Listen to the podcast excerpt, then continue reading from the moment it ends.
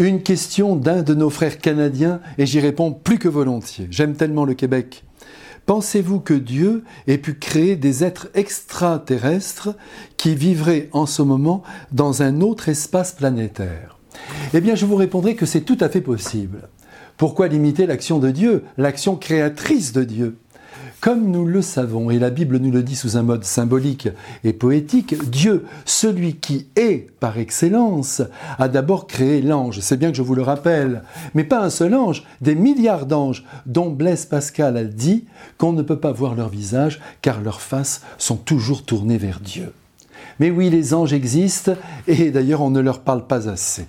Ensuite, Dieu a créé le monde matériel, c'est-à-dire la matière, le ciel avec ses galaxies, ses planètes et ses millions d'étoiles, et notamment la Terre, où il a fait surgir le monde végétal, le monde animal et enfin le monde humain, si compliqué puisque vous comme moi, nous sommes esprit et chair, ce qui est source de conflits, mais aussi de grâce.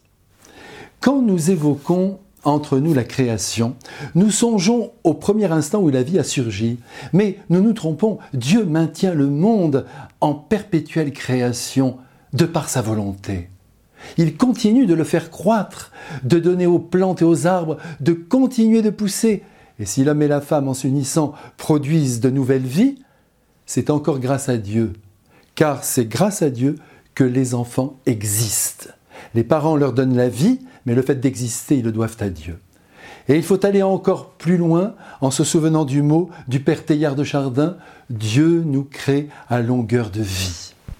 Aussi Dieu étant créateur jusque dans les fibres de son être, qui n'est que relation et communication dans l'ordre de l'amour, eh bien il a peut-être souhaité dans cet univers physique qui frôle l'infini et qui nous dépasse totalement, il a peut-être souhaité créer d'autres êtres. Avec Dieu notre Père, nous ne sommes jamais au bout des surprises et vous savez qu'il a plus d'un tour dans son sac. Il est donc possible que d'autres êtres existent dans d'autres univers. Nous verrons bien.